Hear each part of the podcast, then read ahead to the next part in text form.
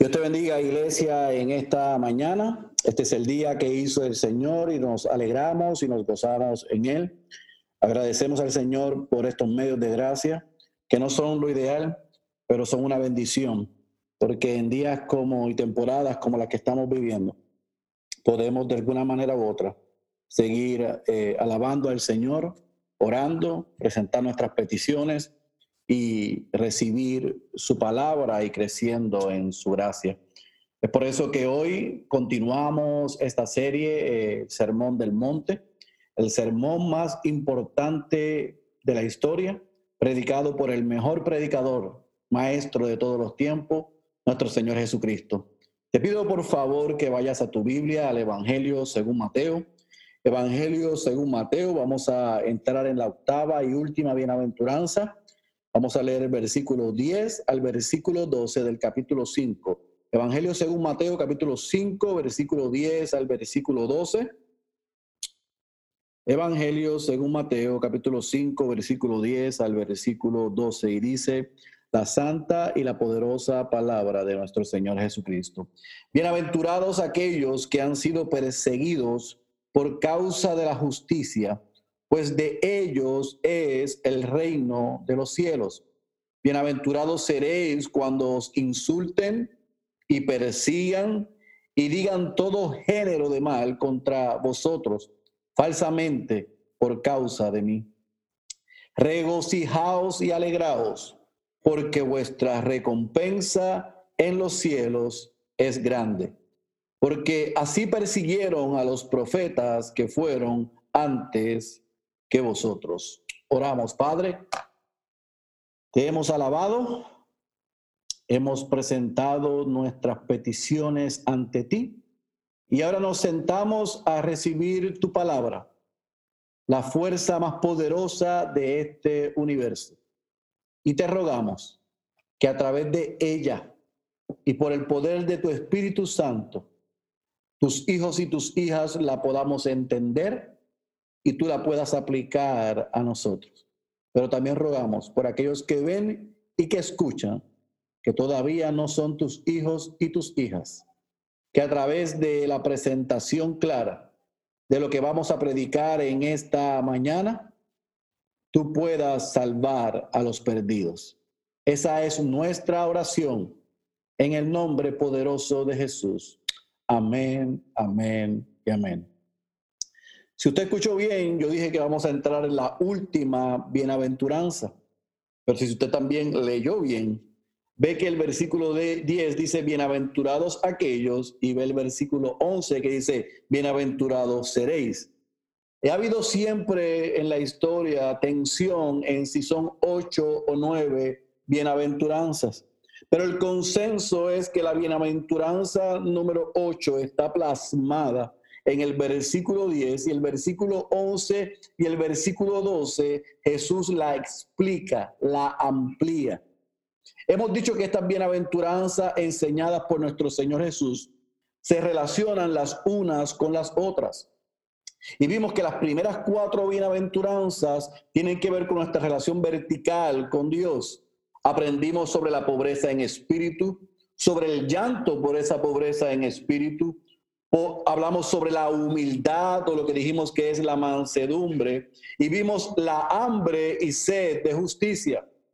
Las otras cuatro bienaventuranzas tienen que ver con un enfoque en, en, el cual Jesús enseña a sus seguidores, a los creyentes, a administrar bien su relación horizontal con otros creyentes, pero también con sus prójimos. Y nos eh, adentramos en esas últimas tres bienaventuranzas, porque vamos a ver la cuarta, en ver la misericordia, la limpieza o la pureza de, de corazón. Y vimos la semana pasada cómo es importante el ser un pacificador y procurar la paz. Hoy Jesús culmina la bienaventuranza diciendo y enseñando que hay una bendición en la persecución. Somos benditos, felices, alegres, bienaventurados cuando padecemos persecución. Y otra vez, Jesús había anunciado desde comienzo que hemos visto en el Evangelio según Mateo, igual que Juan el Bautista, que el reino de los cielos se ha acercado. Y este reino es un reino al revés, con valores muy distintos a los valores del mundo. Y por eso el ser perseguido por la causa de la justicia no tiene sentido en un mundo que vive de espaldas a Dios. Pero los que somos seguidores de Cristo, aquellos que hemos nacido de nuevo, tenemos nuestra esperanza en Él, la persecución es una bendición.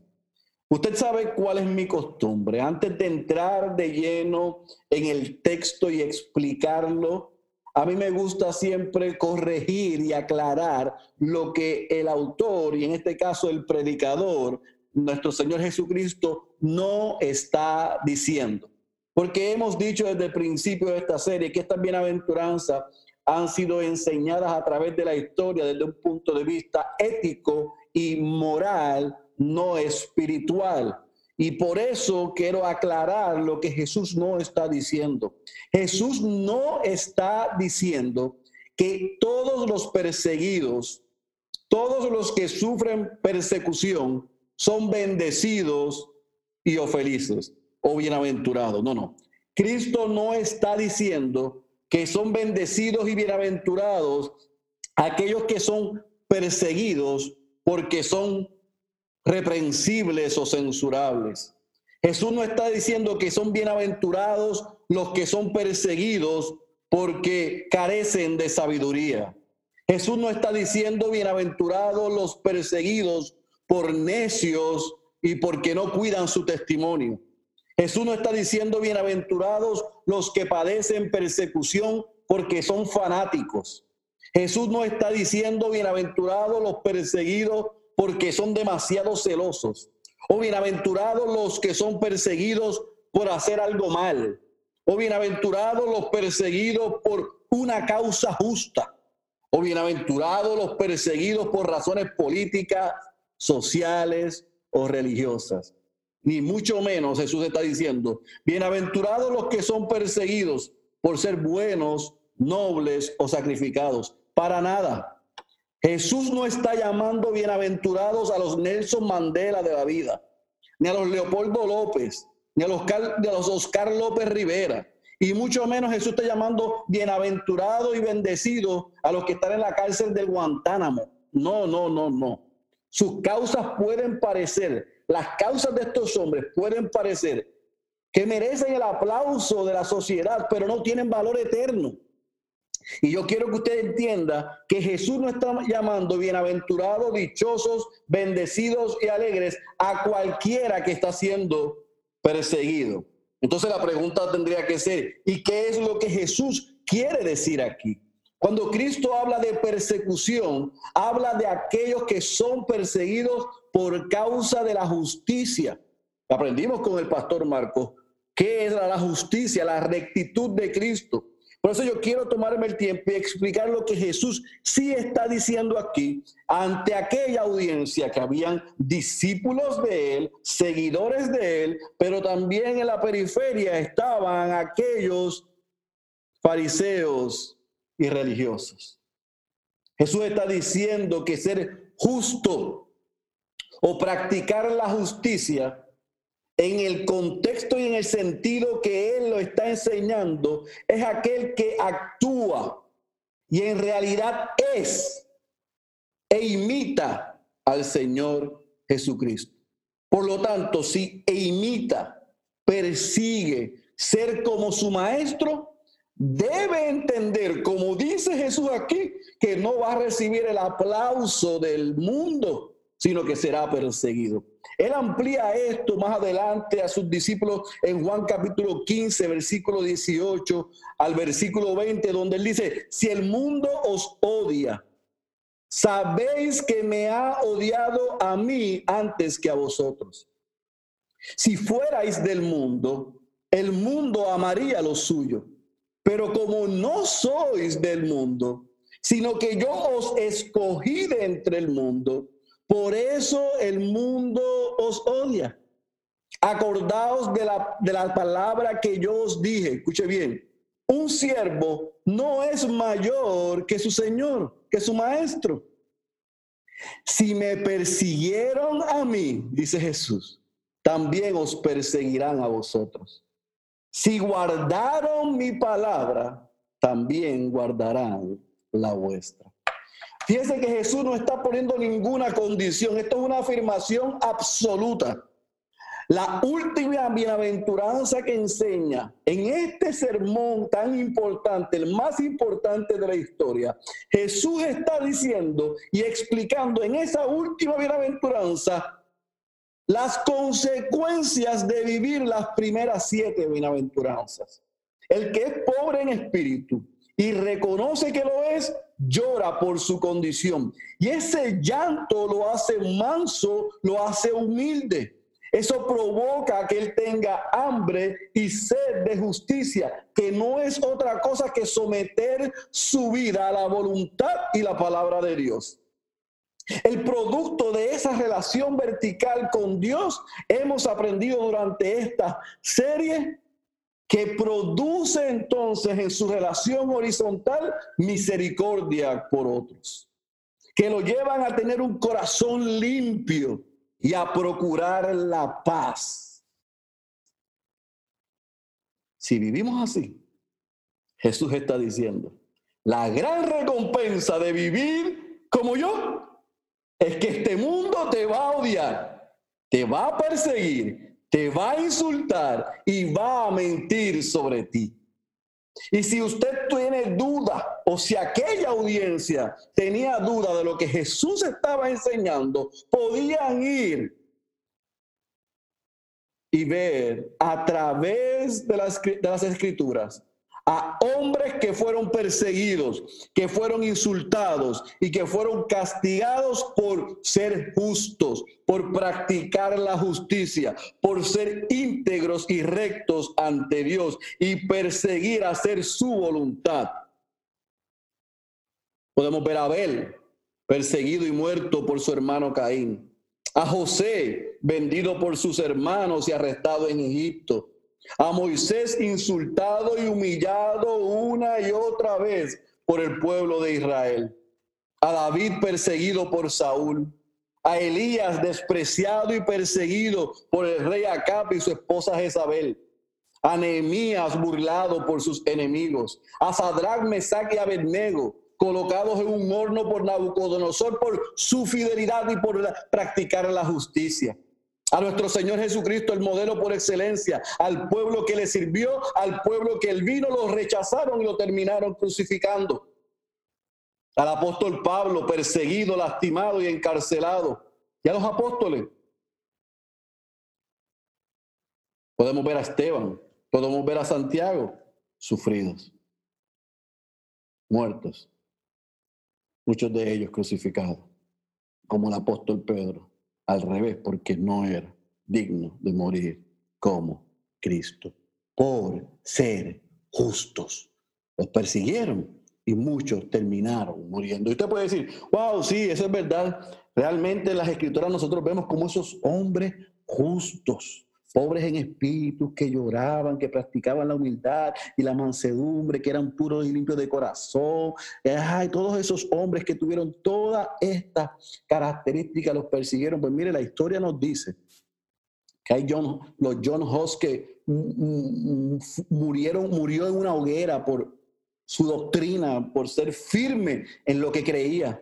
A Hudson Taylor, que sirvió como misionero en China, a pesar de la constante oposición y persecución, se mantuvo firme. Abanyan Boiseyev, soldado bautista soviético, en el momento más difícil,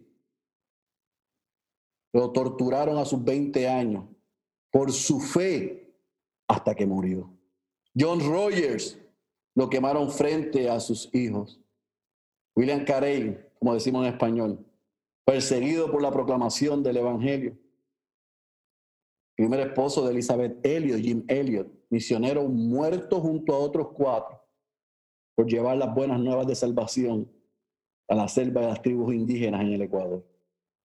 John Hooper, quemado vivo en Inglaterra. Las escrituras y la historia nos ha mostrado que la pobreza en espíritu, el reconocimiento de ella, el ser humilde, el tener hambre y sed de justicia, el practicar la misericordia, el ser limpio de corazón, el procurar la paz, tiene una gran recompensa. Y es que te perseguirán, es que te insultarán, es que mentirán sobre ti y hasta perderás tu vida por tu fe. Ahora, déjeme corregir algo en el contexto del 2020. Lo que yo acabo de narrar, tanto en el relato bíblico como a través de la historia, es persecución por la causa de Cristo. No es persecución lo que llamamos en el occidente el sacar la oración de las escuelas o la palabra Christmas de los vasos de Starbucks o atribuir a órdenes ejecutivas en medio de una pandemia por la salud pública y la seguridad, el que la iglesia no se pueda reunir o aconseje y le pidan que no se reúnan por toda la misericordia, no llamemos a eso persecución. Eso no es persecución por causa de la justicia. Eso no es persecución por la causa de Cristo. Todavía en Occidente no sabemos lo que es la persecución como en el Oriente. Pero como decía una canción, pronto llegará. Así que aprendamos según esta bienaventuranza el valor eterno que tiene la persecución por la causa de Cristo. Pero digamos las cosas como son. Una cosa es una cosa, como dijo un prócer aquí, y otra cosa es otra cosa. No llamamos a las ridiculeces que estamos viviendo en este lado del mundo. Persecución por la causa de Cristo. Porque los creyentes en este lado no sabemos lo que es sufrir por la causa de Cristo. Hace dos o tres días vi en las redes una misionera secuestrada por Al Qaeda que acababa de morir por su fe.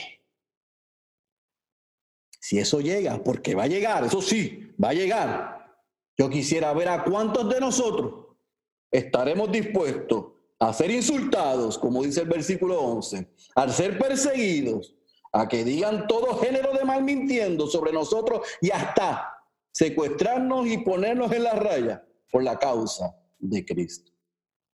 Otra vez, Jesús en este versículo 11, lo que está garantizando, garantizando a los que son sus seguidores, son ciudadanos del reino de los cielos y viven como Él espera que vivan por ser sus seguidores, ser ciudadanos del reino. La recompensa es que serás insultado, es que te perseguirán, es que mentirán sobre ti y perderás posiblemente tu vida. Pero al igual que las otras siete bienaventuranzas, Jesús dice que si vives así y si sufres así, tendrás una recompensa. Pero Jesús dice que esa recompensa no es en el aquí ni en el ahora.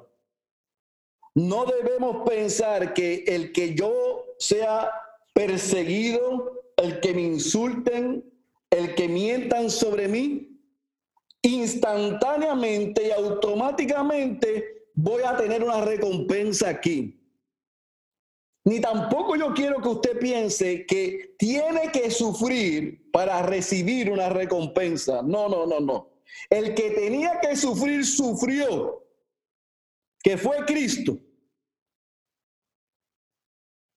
Para que usted y yo no sufriéramos como Él, por pura gracia y por pura misericordia, y que nos diesen lo que no merecíamos. Porque el sufrimiento de Cristo en la cruz era el tuyo y era el mío. Así que ningún sufrimiento, ninguna persecución, ningún insulto y ninguna mentira se compara con la que Cristo llevó.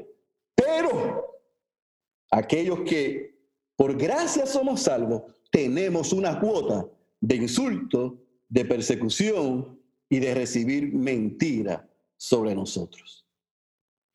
Jesús lo que está diciendo aquí, si los persiguen, se pueden alegrar, se pueden regocijar, porque eso significa que llevan la etiqueta de que son mis seguidores.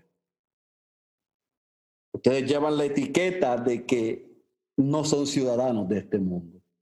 Ustedes me pertenecen a mí, pertenecen a otro reino. Y ese reino está en el cielo.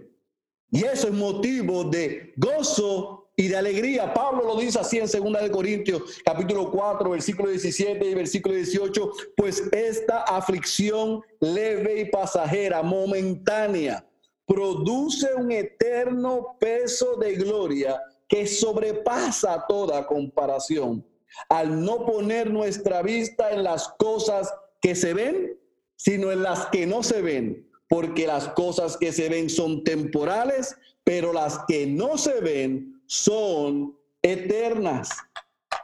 Yo espero que usted entienda esto, mi querido hermano. Vivir para Cristo tiene una gran recompensa. Aquí, persecución, insulto, mentira y probablemente la muerte. Pero hay una, una promesa. Y Jesús dice que de ellos es el reino de los cielos. Si vivimos para Jesús y anhelamos vivir como Jesús, sufriremos por Jesús y en cierto grado como Jesús. Si usted y yo hemos nacido de nuevo y vivimos para Él, con la ayuda de sus santos espíritus, vamos a poder vivir cada una de estas bienaventuranzas, pero tendremos la recompensa de que probablemente seremos perseguidos, nos insultarán y mentirán sobre nosotros. Esa es la garantía de Jesús. Serás perseguido, insultado, burlado, maltratado y posiblemente hasta mueras por mi causa.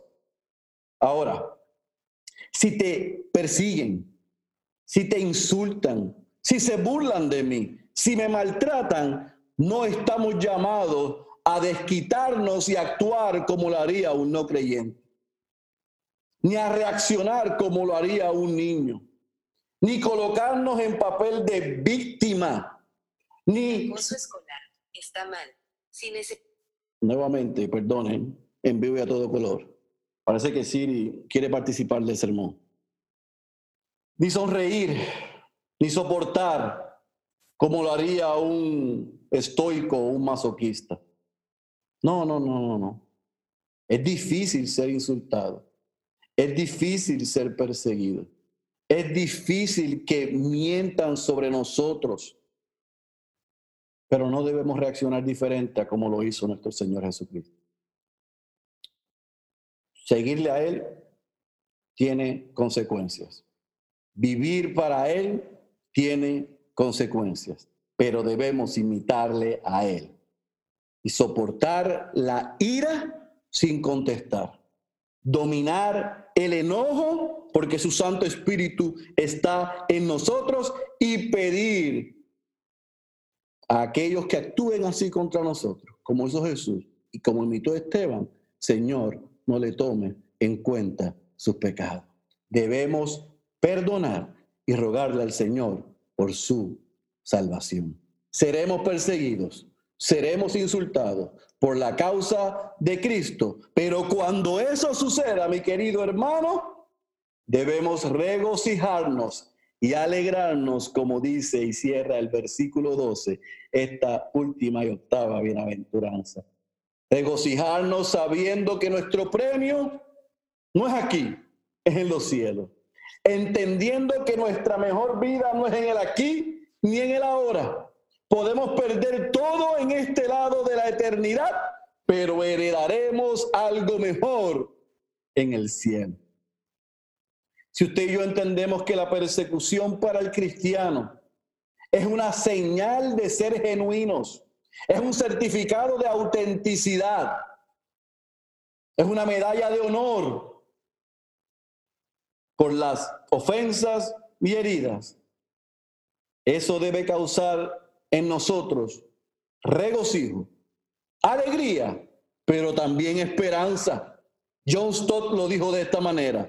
Concluimos que la condición de padecer desprecio, rechazo, calumnia y persecución es una marca normal del discípulo cristiano, tal como lo es el ser limpio de corazón o el ser misericordioso.